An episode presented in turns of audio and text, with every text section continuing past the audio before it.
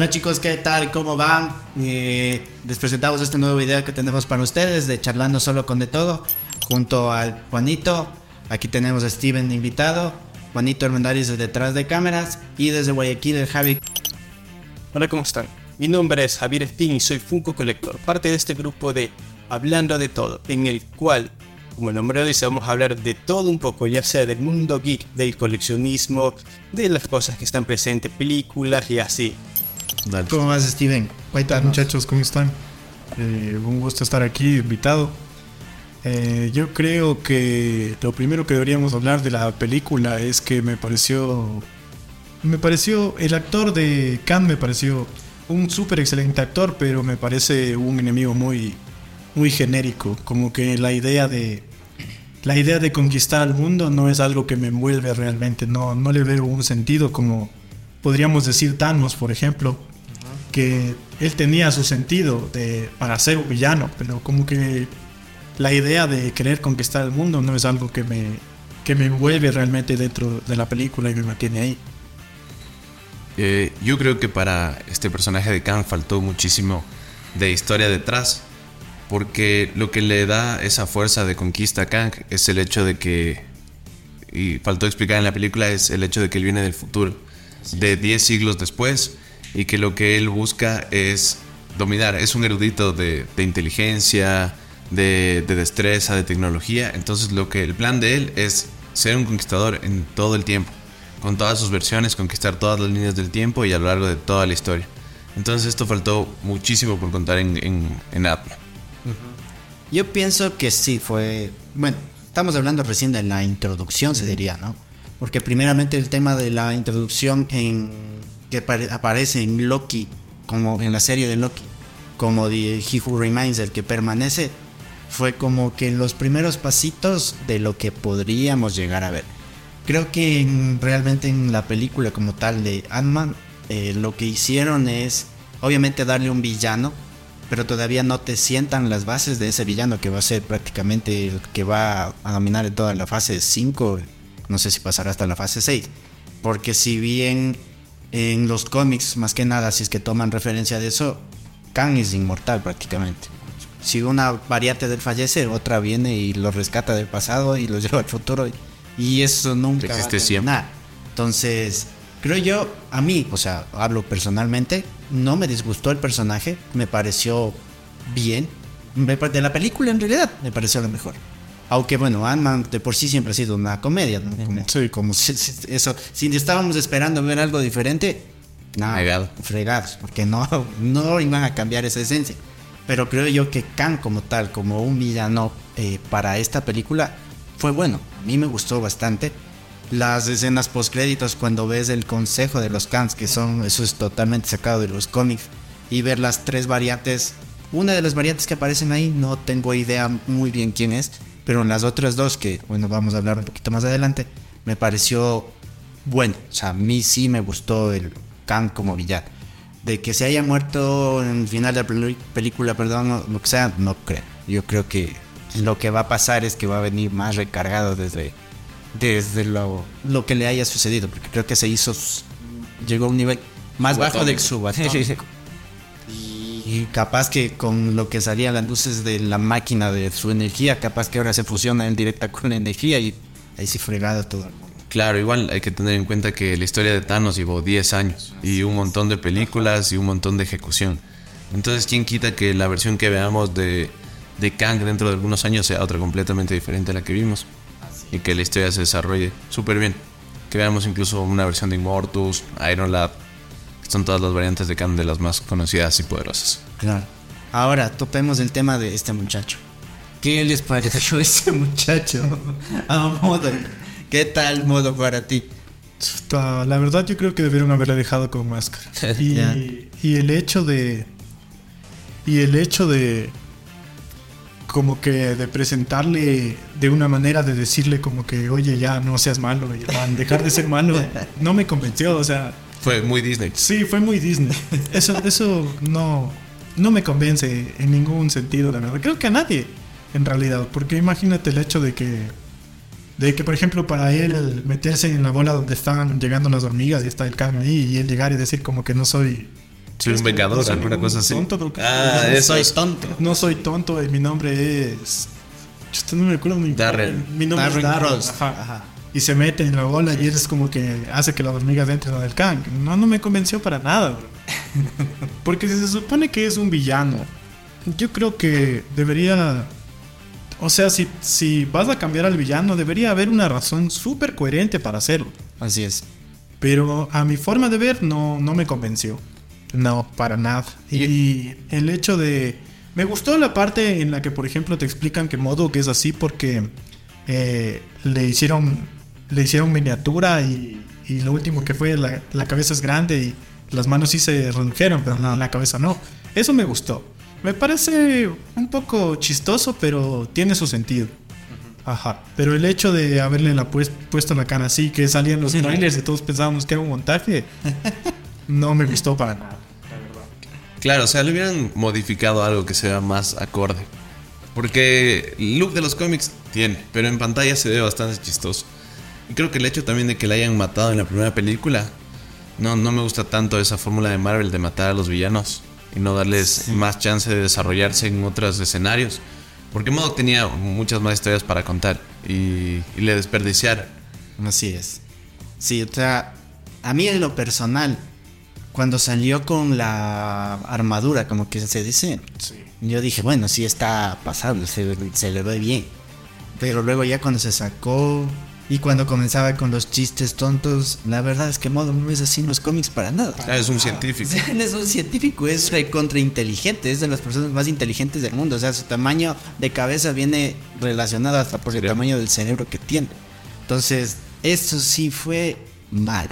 O sea, personalmente Marvel ahí sí te jalaste las cuatro. No entiendo qué hiciste, pero, o sea, este es modo, mira, o sea, pero qué mal, o sea, mal, mal, mal, mal, mal que lo hayan hecho de esa manera y como tú dices, al final simplemente decir es que soy un vengador, sí- ya soy Cualquiera puede ser. yo me quedé como, ¿qué, qué, qué- qué está pasando? Él nunca quiso ser eso, o sea, él, él es malo, él es malo de de veras, o sea, él, él es el fundador de IM, que es, uno de los principales an- antagonistas de las de todo lo que es Marvel. Tenemos a Hydra, tenemos a IM, tenemos eh, Pues ninjas de la mano. chuta, o sea, pero lo meten, no, eso sí a mí no me gusta para nada. Sí. Sinceramente, Se perdió bastante. No me gustó para nada. De ahí el tema, como les decía, el tema de los chistes y demás. O sea, es Ant-Man. O sea, todas las películas de Ant-Man han sido dirigidas así hacia la parte de la comedia. O sea, desde el actor mismo, Paul Rudd es un capo de la comedia. Entonces, ya si es que esperábamos otra cosa, no, eso sí, mal. O sea, quien está con esa expectativa le va a caer a la patada lo que es la, la película. Pero, pero pongamos de ejemplo la trilogía de, de Spider-Man. Homecoming, Far From Home son comedia, tienen sus chistes. Pero la tercera que ya tiene un tono un poco más oscuro y una amenaza un poco más grande, sí le dan como ese, ese esa, esa vía hacia lo hacia un villano que realmente es una amenaza para el, para el personaje. En cambio con Ant-Man se perdió bastante eso y no deja de ser una comedia. Que, que ha dado mucho, muchísimo de qué hablar. Sí. Yo al comienzo le quería dar una oportunidad, por ejemplo, al Modoc. Dije, chuta, bueno, al final va a coger. Resulta que solamente se hizo el tonto y le hace alguna. No sé, alguna cosa que le daña al Kang. Le daña alguna cosa de su sistema, de su tecnología y se escapa. Yo dije, ya, ah, hay como que bueno, ya, bueno, algo de sentido va a tener porque. O sea, Modoc es muy inteligente en esa parte y es malo, malo, malo. Y que cuando resulta que coge, se lanza y ahora sí ya soy un negador. Tan así. Pero bueno, es que lamentablemente la fórmula Marvel es así, o sea, hay que... No sé, o sea, no, no entiendo muy bien esa parte. Cuando ahora ya tienes todas las licencias, tal vez yo espero que en un futuro, con Secret Wars y todo esto que va a venir, que van a resetear prácticamente todo, y ahorita ya teniendo todas las licencias de todo lo que es Marvel en realidad ya dentro de Marvel, tal vez ya empiecen a ser un poquito más adaptado las cosas a lo que son los cómics. Pero eso también es un punto negativo de Marvel, que el hecho de tener tantas licencias y tantos personajes, intentan como incluir al, al, al MCU un montón de personajes directos de los cómics y darles poquito tiempo en pantalla, no darles el desarrollo, la historia que cada uno requiere, solo para incrementar personajes, personajes, personajes, que hemos visto un montón que salen en una película, fallecen, que salen dejan de salir. Entonces, yo creo que deben establecer y sentar bases de personajes y darles la importancia de cada uno. Por ejemplo, los X-Men, los Cuatro Fantásticos, que están próximos de salir. Así es. Y quién quita que no, que no pase lo que pasó como con Ant-Man. Ah, sería una locura ya con la entrada de los X-Men. ah, en la fase 5 sería una locura, pero depende de cómo les- le hacen también. Porque si hacen lo que tú dices, de meter personajes a lo loco y después comienzan a morir, a morir. Es que O queda sea, hue- nosotros como fans vamos a quedar full decepcionados en ese sentido. Es que te quedan full huecos. O sea, cuando te cogen, te botan tantas cosas a la vez. Tal vez las personas que tienen un poquito de conocimiento de cómics o que han leído cómics ya relacionan, le dicen, ah, bueno, es que este man es por esta situación, es que este es por esta situación. Pero una persona que solamente fue a ver la película como tal, se No va a fue entender. "Chan, pero ¿y este y este qué tiene que ver? O sea, ¿quién es? No, no sé quién es. Entonces sí, sí es complicado, como tú dices, con tantos personajes que tienen y tratar de introducir en una sola película que dura, que es las más largas, tres horas, te quedan vacíos. O sea, se van a quedar vacíos de ley. Como existen muchos personajes que en los cómics y en historia han sido dupla, se han complementado, tienen buena química y que en pantalla, en el MCU, nunca han interactuado entre sí, ni han tenido tiempo en pantalla juntos. Por ejemplo, Daredevil con Spider-Man. Es decir, Que esperemos que sí, eso sí suceda, ¿no? Creo que sí. Deadpool con Spider-Man. Sería una vez Sí. ver Deadpool con Spider-Man. Me parece una de las más representativas incluso en Marvel. Es súper súper buena la dupla de los dos. Es es súper buena porque ves, ves por ejemplo, el Spider-Man que es súper correcto y Deadpool que es un payaso. Ajá. Hulk con Wolverine. Hollywood Wolverine. Esa es una pelea épica. es- Ajá. Se llevan ahí. Lo bueno es que vamos a ver Deadpool con, con Wolverine y el regreso de Hugh Jackman. A ver qué pasa. Sí. Y a esa película le tengo bastante fe, la verdad. Ojalá, ojalá que sí suceda. Bueno, en términos generales, entonces, para no salirnos del tema de Ant-Man, ¿cuánto le pones tú a la película? A mí, la verdad, sí me dejó bastantes vacíos. Yo, s- desde mi punto de vista, le pondría un 5 sobre 10. ¿Ya? ¿Tú? Yo le pondría un 7. Siete. Un 7, ajá. Yo, la verdad, o sea, con todo el análisis y modo que mal, mal. Un 6.5, creo que por ahí. Pero es, es esa calificación con la esperanza de que la van a arreglar y va a salir algo bueno de Sí, eso. Esperemos que sí. Ahora, con el tema, por ejemplo, de las escenas postcréditos. Ah, En mí, en lo personal, las escenas postcréditos que aparecieron en esta película fueron de las mejores que han salido hasta ahora de lo que va de esta nueva fase del comienzo de la fase 5 y el término de la fase 4. Para mí, los mejores. ¿Por qué? Por ejemplo, ver el consejo de los Kangs. Eso, es, eso sí fue totalmente sacado de los cómics. Ver las diferentes versiones que tiene Kang. Ver, por ejemplo, tres versiones que yo especulo que una es Ramatut, que era el egipcio que salía El dios. tal cual. O sea, Ramatut, un faraón, es, esa fue la primera vez que salió Kang en los cómics. Es un villano de los cuatro fantásticos. Entonces, sería cool ver eso en la Khan Dynasty, porque más o menos creo que tengo una idea de cómo, qué es, hacia dónde va esa película. La otra variante que fue ver a Inmortus. ¿Por qué ese sí era Inmortus? Todos creíamos que eran de la serie de Loki, pero no, o sea, no. no- si tú ya le comparas con un cómic, es la foto de man. Con su sombrero, el sello que tiene aquí, ese era Inmortus. O sea, Inmortus hablamos de la. Creo yo que de la versión más poderosa de más allá del conquistador. De la que más conoce el ¿Por viaje qué? en el tiempo. Porque es un Khan viejo que ya se cansó de pelear, que lo único ya que hace es coger y manipular a las personas y se acabó. Y proteger lo que él ya, ya llegó a, a tener. Ese es Inmortus.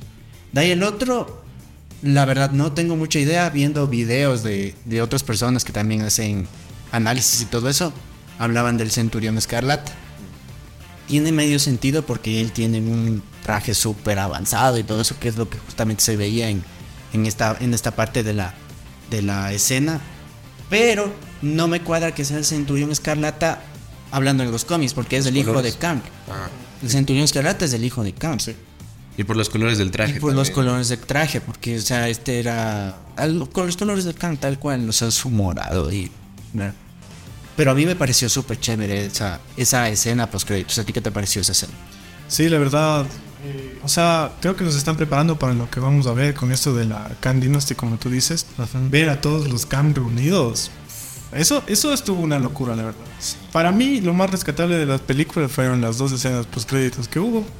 Y esta, en realidad, es una locura. Porque, como tú dices, puedes ver a Ragnatu y ves a las otras cómo están amontonadas todas y te da un- una infinidad de posibilidades en lo que viene a continuación para Marvel. Así es. Me parece una locura. No, no sé si vieron esa teoría de que los Kang aparecen en un portal similar al que aparece Reed Richards. Eso te iba a decir. Ajá. Y es que es igualito. O sea, ya, hay- ya hay un video que hicieron una comparativa. Cuando aparece el Reed Richard de, de ¿cómo es de la Del multiverso. del multiverse bandas y es el mismo, o sea, es igualito, es el mismo efecto. Creo yo que ha de ser supuestamente el villano en la serie de Loki 2, por algo sale Loki también ahí. Veremos a ver qué es lo que, cómo es lo que atan ese- esa, esa parte ahí. Sí, piensas? creo que ahorita ya nos toca esperar más la segunda parte de Loki porque ya es la Eso va a tener introducción. mucho que Es la ver. introducción, sí. Eso va a tener muchísimo. Y e igual con el final de, de Loki cuando le vemos a Kang. O sea, yo creo que Loki, la parte 2 va a ser una, una pieza esencial en lo que están armando ahorita Marvel, la verdad. Sí. Ajá. Bueno, voy a dar mi opinión de la película Ant-Man and the Wasp con Media. Como ya saben, esta es nuestra opinión personal. Si creen que nos hemos equivocado o olvidado de algo, escriban en los comentarios. Bueno, en mi opinión, la película más que no haberme gustado fue una decepción, porque yo estaba con unas expectativas muy diferentes a las que terminaron. Eh, yo esperaba un desarrollo de personaje y también en la parte de los villanos, un poquito diferente a lo que vimos. Eh, en cuanto al personaje de los villanos, que es lo que más quiero hablar, porque fue lo decepcionante de la película, es Modok. Modok, si bien es cierto, pueden cambiar el origen ya que el mundo o el universo cinematográfico es diferente al del cómic, la actitud fue de lo peor, para mí fue nefasta. Tenía que haber sido un modo más destructivo ya que es un arma por sí, que es capaz de pelear con muchos de los Vengadores. Eh, y haciendo y recalcando lo que dijo nuestro compañero Denis de todo, vamos a hablar también de las escenas post-crédito, haciendo hincapié a dos de los personajes de Kang.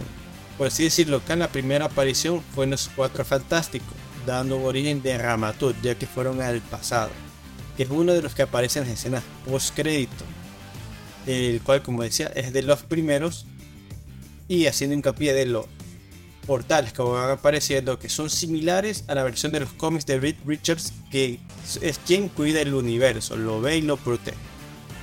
Haciendo hincapié en otro de esos personajes, eh, el Centurión Carlata, el cual sería una versión de Kang ya en el futuro, pero con una vista eh, en Víctor Von Doom, el cual para mí es de los más peligrosos. Si bien es cierto, no es tan sabio como otros, pero es de los más peligrosos, ya que tiene o también adquirió el mismo, el mismo no conocimiento, sino el mismo, la misma visión que tiene Doctor Doom y la comparte, cosa que es demasiado peligroso, ya que Doctor Doom es uno de los personajes más fuertes de Marvel por si no decirlo, que podría ser capaz de ser el villano principal de toda una saga. Pero en fin, vamos a ver a Kang. Y al final, también, cuando van saliendo esos portales, volvemos a recalcar, va saliendo una gran cantidad de Kang. El cual nos da a entender que aparecen cada vez que muere un Kang.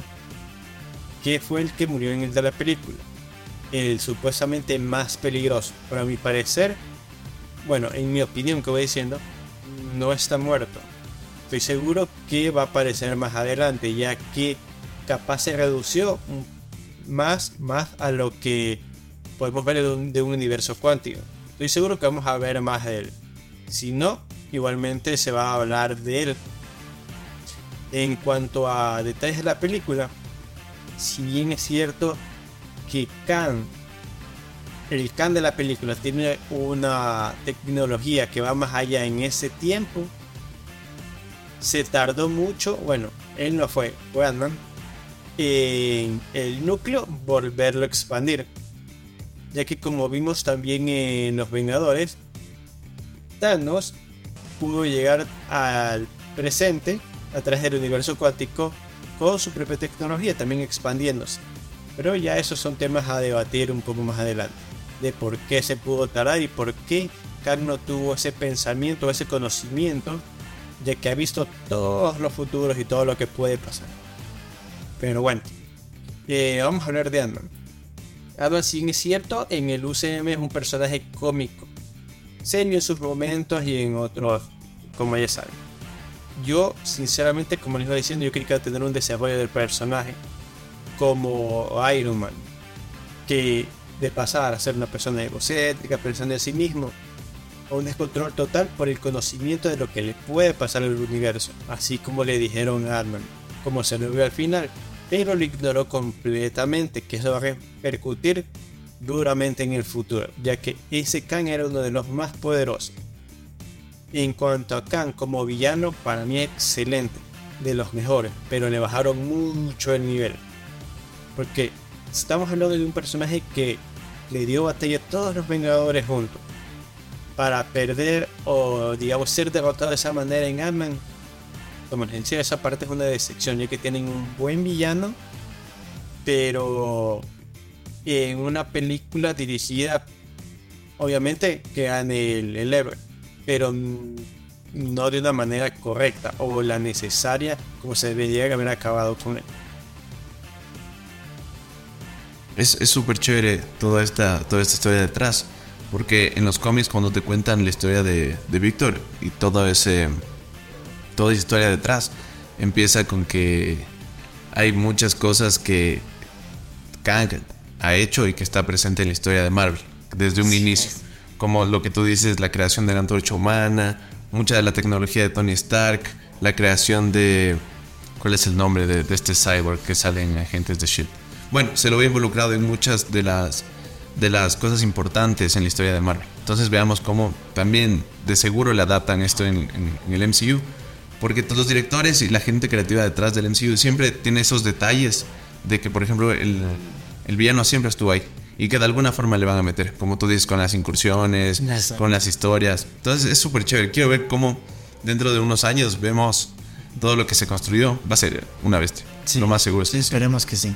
Porque como tú dices, esa parte es... O sea, Kang, si bien ahorita recién se está introduciendo, ha estado siempre presente ahí. O sea, ha estado siempre presente y él ha estado ahí haciendo alguna cosa que le va a beneficiar a él en el futuro. Entonces siempre ha estado metido por ahí. Porque, por ejemplo, muchos especulaban también de otros videos que veían que él tenía mucho que ver con el tema este de al- del Darkhold. Pero ellos dicen, pero ¿cómo? O sea, o sea, el Darkhold es un libro que fue transcrito de las paredes del castillo este donde fue la, la bruja. No es que el Darkhold lo cogió, hizo un demonio y te puso ahí el libro. No, alguien fue, cogió y lo transcribió. Entonces, hay muchas teorías que, que son medias locas, pero que a veces cobran sentido. O sea, en un tiempo decíamos, ¿qué van a aparecer los tres de Spider-Man en una película? Él, eh, toma, Es cierto. toma, ya querías esto, toma tu Spider-Man. Pero Marvel sabe cómo jugar con la nostalgia. Por eso es bueno que, que tengan ese chance de regresar al pasado y meter detalles. Como fue en Endgame. Endgame fue nostalgia pura. Sí, Así es. sí, eh, la verdad es que en Endgame hubo full nostalgia para todo. Hubo, nos dieron como que el fanservice para cada persona. Sí. No, no, yo no creo que nadie en Endgame se hubiera ido como que quejándose de la película diciendo como que no, es que esto no me gustó y esto no me gustó, porque hubo para todos. O sea, la, la película en sí tuvo un poco de todo. La- las finalizaciones de cada personaje me parecieron full interesantes. Eh, por eso creo que también ahora como que las vemos a las películas un poco más vacías. Tal vez porque ya estamos acostumbrándonos a la nostalgia y a que nos den el fanservice que nosotros queremos. Entonces, por ejemplo, yo había visto gente que decía como que en Ant-Man también va a salir Spider-Man. Y ya esperarse ese tipo de ya cosas ya es absurdo. o sea. 10 de gana. Claro, ya es como, chuta, si vamos con eso, es como que no, es que ahorita ya van a salir los X-Men y hay que estar ahí, ¿no? Claro, despacito, como fue en la primera Claro. parte. Botarnos muy a lo loco en eso. Pero sí es cierto lo que dice Steve, que el hecho de ya no tener a personajes tan esenciales sí le pesa un poco a la trama. Y por eso es que los fans quieren que a fuerza estén ahí. Que otra vez regrese. Que regrese Iron que regrese el Capitán. Claro. Y fuera bueno, la verdad, porque varias de estas historias directamente de los cómics los tienen como personajes principales. Entonces, fuera bueno. Para ir concretando un poquito en ese tema, ¿tú qué esperas de aquí en adelante de Marvel? De Marvel ahorita. Chota, yo lo que espero más es que eh, hagan bien las bases para lo que va a ser la fase 5, porque tenemos posibilidades infinitas con Kang. Chota, tenemos posibilidades infinitas. Lo que más espero es que eh, traten de centrarse más en los puntos de, como, como dice Juan, de, de ahorita no tienen bases de los antiguos Vengadores, por ejemplo. O sea, el nuevo, el nuevo héroe del que se van a basar para armar toda la fase 5 deberían tratar de estructurarle bien para que las películas no sigan con eso de que todos nos vamos descontentos, más o menos. Ajá. Tú. Eh, yo, a ver, lo que quisiera es que dejen de producir tantas cosas innecesarias. Sea, a pesar de que se necesita una base, se necesita algo, hay muchas formas de establecer un personaje. Por ejemplo, un montón de series, un montón de, de películas, de personajes irrelevantes a la historia que nos han ido llenando este año, como Miss Marvel, She-Hulk, que a la final fueron un fracaso. Sino centrarnos en, en, los personajes fundamentales y darles el desarrollo y la relevancia que, como por ejemplo Daredevil que ahorita que veía al MCU, que la serie sea buena, que le rinda favor a lo que fue en alguna vez en la serie de Netflix. Eso principalmente, y que sea más calidad que cantidad. Ya, chévere. O sea, de mi parte, ¿qué es lo que espero de Marvel? Que ya no hagan Modox así. Peleado con Modox de por vida. Sí, nunca me voy a olvidar de haber visto eso. Pero, pero bueno, yo toda mi vida he sido fan de Marvel. Entonces, me gusta estar investigando y ver todo este tipo de cosas. Yo espero que sepan cómo darle la importancia a un villano como lo es Kang.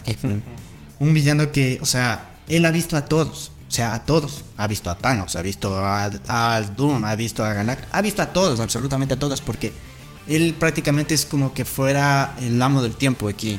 El amo del tiempo y el espacio, porque puede irse a donde le dé la gana.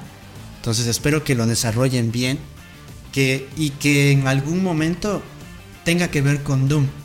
Porque Doom tiene mucho que ver en varios de las variantes de él, en sus diseños, en su forma de pensar y todo. Es como una inspiración de él. ¿De qué? Entonces, esperemos ver en algún momento esa parte y que cuando lleguemos a Secret Wars y todo, todo este tema y comienza el reseteo como tal de, de, de toda la historia de Marvel, vayan haciéndolo de mejor manera. O sea, sentando, como tú dices, las bases de los personajes principales. Tal vez por ahí puedes hacerte una serie, pero así de los grupos ya formados, pequeños, o sea, los, los jóvenes. Que ya existen. Exacto, o sea, de los que ya tú ya les viste por lo menos ahí un poquito, ya sabes algo de él y haces de eso. Entonces eso pienso en lo personal para mí. Y el tono también, el tono también es muy importante. Sí. Que deje de ser tan Disney y sea un poco más lo que era. Eso yo veo un poquito complicado. ¿no? Sí. Queremos más sangre, Marvel. Fuera bueno, fuera bueno que regresemos, por ejemplo, a las primeras películas, Iron Man 1, Hulk, Capitán América, sí. que a pesar de no ser violentas, tienen un tono diferente a lo que estamos sí, acostumbrados estos últimos, estos últimos tiempos. Sí. Chévere, chévere. Bueno, creo que ha sido una interesante conversación sobre un poquito de lo que es Ant-Man Quantumania, las impresiones que nos dieron a nosotros. Y estaremos haciendo este tipo de videos. Esperemos que les gusten. Es hecho con mucho cariño. Aquí estamos cuatro personas haciendo el trabajo detrás de cámaras. Juanito, que ah, por lo menos es una Está diciendo así, yo le hago la Y pues muchas gracias por el apoyo. Ahí síganos en nuestras redes. Por ejemplo, a mí me pueden seguir dentro de Instagram como el hechicero coleccionista o de todo Online Store, que es la, la, tienda que en lo personal yo manejo. Aquí, Juanito, tus redes. Eh, me pueden seguir en la tienda como Just Pop Up o como coleccionista de Amazing Hunter. Pueden seguirme en redes sociales como funkos-collector.es. Steven. A mí me pueden seguir como Steven Scorch en Instagram. Y eso es todo. Chévere. Les agradecemos, chicos. Esperamos seguir viéndonos, seguir hablando de más temas, que interactúen, que conversen con nosotros, que nos comenten qué les pareció, qué esperan, qué buscan. Y eso. Chévere. Y sí, comenten. Pongan ahí dentro de sus comentarios qué temas les gustan. Si gustarían venir, quieren venir como invitados, háganle, venga. Quieren mostrarnos sus colecciones, nos vamos a su casa también y vemos sus colecciones. y les vaciamos. vamos a sus colecciones también. Pero la intención es esta, o sea, armar un grupo de algo que nos gusta a todos. O sea, compartimos todos un hobby en específico, cosas que nos gustan y es chévere. Y- y nos une. Y a veces también hay cosas que nos disgustan y es chévere también conversar así, si Salman, ah, te gustó esto, a mí no me gustó por esto, por esto. Entonces, hagámoslo y regalen su like y compartan. Ya saben, muchachos, y muchas gracias. Gracias. Chao.